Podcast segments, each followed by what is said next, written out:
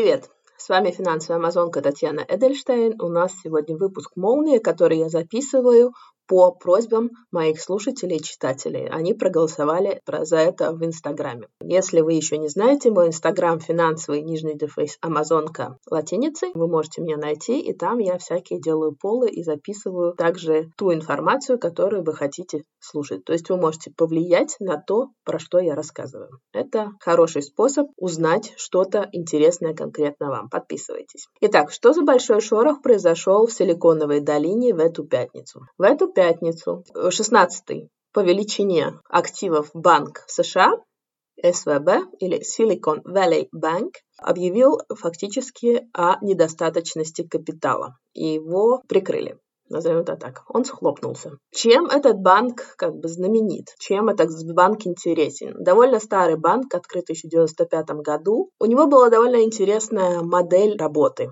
Почему она интересная? Потому что это тот банк, в котором хранились свои денежки все финансовые единороги Силиконовой долине. Ну, большинство финансовых единорогов в Силиконовой долине. Его специализация была, ну, такая а-ля merchant banking. Ну, конечно, не чистый merchant banking, но что-то в этом роде. И он обслуживал в основном всяких венчурных капиталистов. Что такое венчурный капиталист? Немного объясню. Венчурный капиталист занимается тем, что приобретает и финансирует компании, которые находятся в состоянии зародыша, как правило. И обычно они вкладывают деньги в те предприятия, которые обычные капиталисты, такие большие финансовые корпорации, боятся вкладывать, потому что это что-то новое, неизведанное, но имеет обычно хороший потенциал роста если выживет. Венчурные капиталисты э, приобретают и финансируют эти компании. Надеюсь, что они когда-то станут единорогами и смогут продать за очень много денег. Это все им отобьется. Но, видите ли, выживает хорошо, если там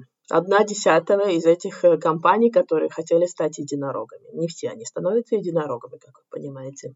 Соответственно, венчурные капиталисты, они держат э, в своем как бы портфеле целый портфель вот таких компаний, которые находятся в стадии развития, роста если хотите. Короче, стартапы. Соответственно, для того, чтобы все эти компании как-то могли существовать, им нужен, то им нужно, им нужны банковские счета, им нужны средства, им, они собирают деньги, они, они занимаются тем, что они обходят инвесторов, просят денежки на развитие своих проектов. Также они берут кредиты, также они пользуются другими банковскими услугами. И вот этот СВБ, Silicon Valley Bank, он специализировался именно на венчурных капиталистах и на обслуживании вот таких портфелей компаний, которые находятся в стадии развития. Это в основном были всякие техкомпании, они были очень связаны также с всякими криптомиром. В общем, все, что новое, непонятное, что типичные банкиры от чего шарахаются, СВБ как бы очень привечал. Они с ними работали. Это была их бизнес-модель. Но видите, в чем проблема с венчурными капиталистами? Они очень держатся друг за друга. И одна вот такая компания венчурная, она держит целый большой портфель. Соответственно, если уходит одна такая компания, она забирает с собой целый портфель других компаний. И все эти венчурные капиталисты, они как бы вкладываются в очень рискованный бизнес. Соответственно, они понимают свои риски, они очень быстро на них реагируют. И все это началось с того, что еще там на прошлой неделе такой венчурный капиталист Peer э, Venture Capitals, а также Hoxton's Ventures, они сообщили о том, что в банке какие-то проблемы, надо бы оттуда текать и сообщили это по своей как бы внутренней сети, которая, конечно же, сразу же распространилась везде. Ну, как вы понимаете, такие сплетни, они очень быстро, как пожар, везде растекаются. Что дальше? Видите ли, почему этот банк был таким большим? Да, много из стартапов как бы не выживает, но очень много из этих стартапов, они как бы зарабатывают очень большие деньги, и поскольку вот этот тех и все крипто, это была очень модная тема, она получала очень-очень много денег в прошлые как бы года, соответственно, эти деньги куда-то надо размещать. Видите, для банка это плохо, когда у него слишком много кэша на счетах. Это очень нехорошо для банка, потому что это дорого, э, они теряют на этом очень много денег, соответственно, эти куда-то эти деньги надо, ну, как бы размещать. Что сделал в свое время вот этот Silicon Valley Bank, и это было абсолютно логичное поведение. Просто, как я говорю, мы живем в такое время перемен, что я такого не видела. То есть, соответственно, они получили много-много денег от этих венчурных капиталистов, которые собирали деньги, их компании собирали деньги, они собрали очень большие количества, там, миллиарды. Они собирали э, со своих инвесторов и держали эти деньги в этом СВБ банке. Соответственно, СВБ банк должен как бы эти деньги был как-то крутить. Что он сделал? Сделал логичное. Купил казначейские расписки США, это десятилетние. Это считается самая-самая-самая надежная бумага, самая, самая, что ни на есть надежная бумага. Я про них рассказывала даже в прошлом выпуске, где я рассказывала про государственные облигации. Соответственно, это практически риск-фри ассет. Но проблема в том, что еще несколько лет назад казначейские рас, расписки госдолга США давали всего лишь 1,6% годовых. С тем, что происходит сейчас, те выпуски расписок, которые можно купить сегодня, они уже дают 3,7% годовых на 10 лет. Теперь, внимание, вопрос. Если тому банку, который держит вот эти долговые расписки под 1,6%, внезапно нужно очень много денег, и он пытается продать вот эти расписки, которые он купил года там 3, 4, 5 назад, под 1,6%, кто захочет их покупать сейчас? Ответ очень прост никто не захочет покупать, потому что на рынке существуют гораздо более привлекательные расписки под 3,7% годовых. Ну, правильно, посчитайте, 1,6 или 3,7, 2,1% разница, а теперь помножьте это на миллиарды, миллиарды, миллиардов. Понятное дело, что у них возникают большие проблемы в случае, если им нужно продать эти расписки. И это именно что произошло. Когда вот этот э, Peer Venture Capital и Hoskins Ventures, они объявили о том, что пора вытекать из банка, все понеслись выбирать свои депозиты и начали как бы убегать из банка. Банку очень нужна была ликвидность, ему нужны были деньги. Что начинает делать банк? Банк начинает истерично продавать, пытаться продать вот эти бумаги, которые как бы вроде для него считаются наиболее ликвидными, что ли, надежными, а покупать их никто не хочет, потому что на рынке полно других бумаг, которые гораздо более привлекательны. Точно таких же, ну просто которые платят лучше. Соответственно, это вот и была причина, почему этот банк схлопнулся. Большая экспозиция на венчурных капиталистов,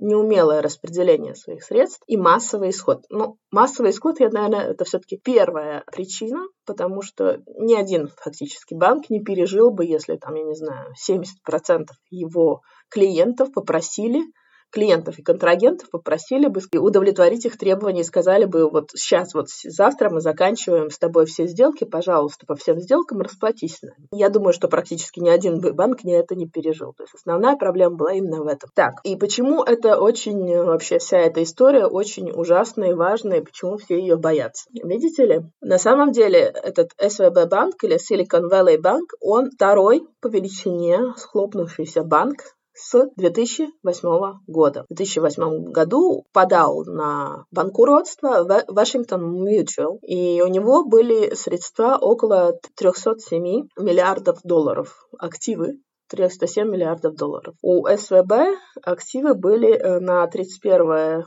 декабря 2022 года, то есть этого года, они были 209 миллиардов долларов. Возникает вопрос, гарантированы ли эти активы? Да, в США также существует система гарантийных э, депозитов, как и в Европе. В ДИК она называется FDIC, и она э, дает вам гарантию на 250 тысяч долларов. Проблема лишь в том, что те клиенты, которые держали деньги в СВБ банке, например, тот же Roku, Roku это очень крупный стриминговый сервис, они держали там практически полмиллиарда. Но я думаю, что 250 тысяч долларов и полмиллиарда вам не слишком поможет. Но вот на сегодняшний день уже вчера, на самом деле, 12 марта, это было воскресенье, Федеральный резерв, то есть, ну, госказна, США, они объявили о том, что они не дадут кредиторам банка, вот депозит, депозитерам банка уйти ни с чем. Для этого они э, выделят кредитную линию для банка, чтобы они могли расплатиться со своими клиентами. Я была уверена на самом деле, что правительство США не будет этот банк выручать деньгами налогоплательщиков, это было ясно, потому что все-таки этот банк был не ритейл-банк, там, где не простые люди деньги потеряли, а все-таки это были всякие венчурные капиталисты, которые вполне могут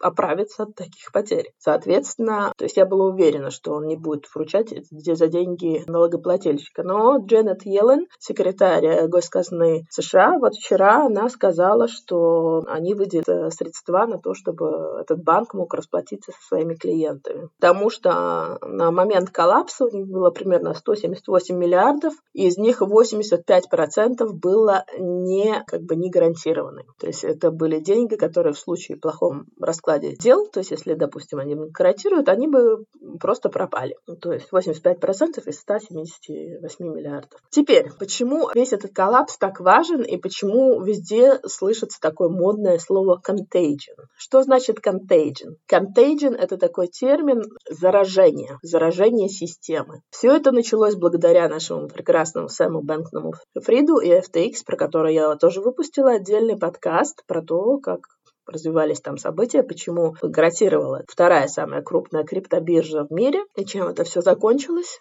И вся это как бы, это заражение уже начало contagion, он начал распространяться, то есть э, уже боятся слова криптовалюты. И тот же JP Morgan и крупные банки, которые инвестировали в криптовалюты, они как бы уже потеряли именно от одного э, того, что люди, от одной информации, что они знают, что как бы они инвестировались, в том числе они имели какие-то дела, допустим, с банком, с другими криптофирмами, их акции уже упали довольно сильно. Да, я забыла рассказать, кто же владельцы на самом деле этого СВБ банка. Владелец СВБ банка — это финансовая корпорация СВБ Group, Financial Group, и они принадлежат там многим финансовым инвесторам, финансовым учреждениям, в том числе э, наикрупнейшие их акционеры — это Vanguard, около 11%, около 4% это тот же JP Morgan, то есть это все крупные институции, кому, кому фактически принадлежит этот СВБ банк. Вот. И почему этот contagion так важен? Почему, это, почему этого заражения так боятся? Да потому что это предрекает большой кризис финансовой индустрии, так же, как в 2008-2009 году. Например, когда упал Lehman Brothers, когда упал Washington Mutual, это все распространилось как зараза на всю финансовую систему и вогнало всю американскую экономику в невероятный кризис. И потому именно Федеральный резерв здесь вступил. Они говорят, что люди не бойтесь, банки не падают, все будет хорошо, даже если банк падает, мы все равно сделаем все, чтобы получили свои денежки. Федеральный резерв пытается как бы остановить вот это заражение. И я думаю, что ему это удается по той простой причине, что все-таки этот банк был очень специализирован. Да, он был очень большим, но он был очень специализирован на а, большую публику, на ритейл, на обычных людей, на обычный бизнес это мало очень сможет отозваться. Да, конечно, много людей не смогут там получить свою зарплату, те, которые работали в этих стартапах. Кстати, если вы работаете в стартапах и не получили зарплату, может, поинтересуйтесь, где ваш стартап держал эти деньги, потому что это СВБ банк, он был ну, банк номер один среди всех венчурных капиталистов и стартаперов. Почему э, я еще рассказывала, то есть я надеюсь, что вы поняли уже, что это заражение начало распространяться, и все криптовалюты как бы упали, потому что все боятся. Но что случилось с USDC коином. Начнем с того, что я расскажу, что такое USDC коин и почему он так важен. Вы знаете, я не люблю говорить про крипту, но все-таки получается говорить в последнее время все время про это. USDC коин, USD coin по-другому. Это стейблкоин. Сейчас я расскажу, что такое стейблкоин. Существует вид криптовалют, который называется стейблкоины. Стабильные монеты. Для чего они создаются, почему они стабильны. Создаются они как противоположность, как разменная монета для всех остальных криптовалют, которая будет очень стабильной, которой волатильности практически у нее будет не будет. То есть она будет практически нулевая. Как они этого достигают? У них есть коллатерал или вот у этих те, кто выпускает эти монеты, в данном случае это корпорация Circle, и они гарантируют, что на каждую выпущенную монету существует, допустим, в случае с USDC коином, существует 1 доллар США, который как бы будет депозитирован куда-то на счет. Ну, то есть они выпускают одну монету, это значит, что они кладут одну, 1 доллар США себе ну, на определенный счет. Да? То есть эти как бы существует коллатерал. Реальное подтверждение, назовем это так, этих монет, не могу вспомнить это слово, извините. Соответственно, эти монеты должны теоретически быть очень маловолатильные. Существуют также монеты, которые привязаны к золоту, где говорится, каждая монета, которая выпускается, она, допустим, обеспечена, вот, обеспечение, вспомнила это слово, collateral — это обеспечение, обеспечена один, одной там унцией, допустим, инвестиционного золота. И все время э, стабильно эти монеты, они были как бы один к одному, шли один к одному. Один доллар США был примерно равен одной этой монете, USDC coin. Но оказалось, что Circle, тот, кто выпустил эти монеты, эмитент этих монет, он депозитировал эти деньги, доллары США, именно в Silicon Valley Bank. Соответственно, в пятницу цена этой монеты, которая должна быть идти один к одному с долларом США, она упала до 0,87 доллара США. Видите, сейчас вот шатаются основы основ как бы криптовалют. Если были эти стейблкоины, которые гарантировали, что всегда они будут один к одному, сейчас мы видим, что не гарантировано ничего. Соответственно, эта зараза, этот contagion, он однозначно распространяется дальше и дальше и дальше в криптомире. Вопрос только, этот contagion, он перекинется на финансовые институции США, и если он перекинется на финансовые институции США, чем это все закончится? Я думаю, что не перекинется. А как вы думаете? Ну, я надеюсь, что вам было сегодня интересно. То есть вот я рассказала о том, какой большой шорох был э, в э, Силиконовой долине и почему падение вот этого стейблкоина USDC coin так важно и что такое contagion и почему он страшен для финансовой системы, почему сейчас вот Федеральный резерв встал в позу и сказал, что не надо паники, все будет хорошо. Я напоминаю, что этот видеоподкаст я записываю целым куском без остановок в виде видеообращения. Вы можете его посмотреть на моей домашней страничке в Инстаграме, финансовый нижний дефис Амазонка. Напоминаю, что это все произошло в пятницу, сегодня всего лишь понедельник, утро. И я допускаю, что в моем распоряжении нет всей информации. И я могу судить лишь о том, что сейчас есть в средствах массовой информации. То есть не судите строго. Я надеюсь, вам понравилось. Сегодня с вами была финансовая амазонка Татьяна Эдельштейн. Я надеюсь, вам было интересно. Ну и до следующих встреч. Пока-пока. Наш юрист просил сказать, эта серия подкастов записана исключительно в образовательных и информационных целях. В рамках серии подкастов я не предоставляю финансовые консультации. Соответственно, не принимаю во внимание ваши цели, финансовые ситуации, ваши потребности, знания или опыт. Любые упоминания какого-либо конкретного финансового инструмента, продукта, услуги, провайдера услуг случайные и не несут оценочных суждений или побуждения к какому-либо действию. Пожалуйста, ознакомьтесь с полным текстом дисклеймера на странице подкастов.